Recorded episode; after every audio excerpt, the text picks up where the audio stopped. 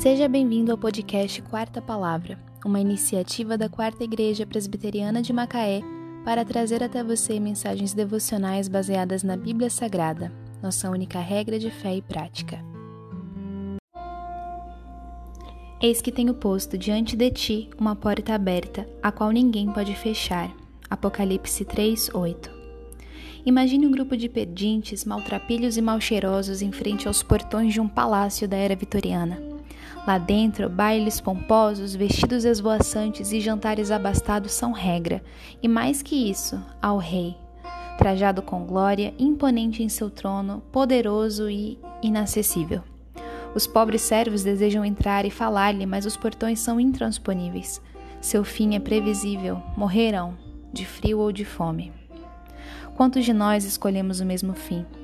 Preferemos o frio da solidão que este mundo de vaidades oferece o abandono e a traição.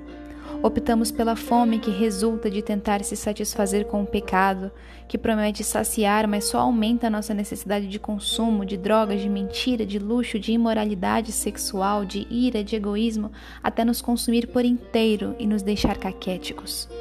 A porta está aberta. Lá dentro, a comunhão com o Criador. Há preceitos de vida, há outros esmaltrapilhos dispostos a nos abraçar.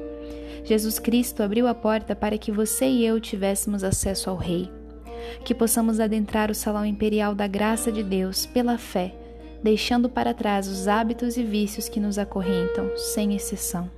Oremos.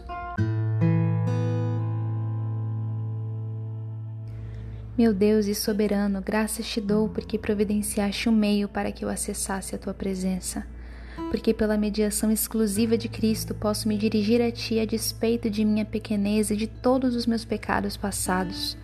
Perdoa-me por quando negligencio a porta escancarada da Tua graça cada manhã que não Te busco. Atrai-me, Deus, irresistivelmente, em nome de Jesus. Amém. Eis que tenho posto diante de ti uma porta aberta, a qual ninguém pode fechar. Apocalipse 3:8 Só lhe deu glória.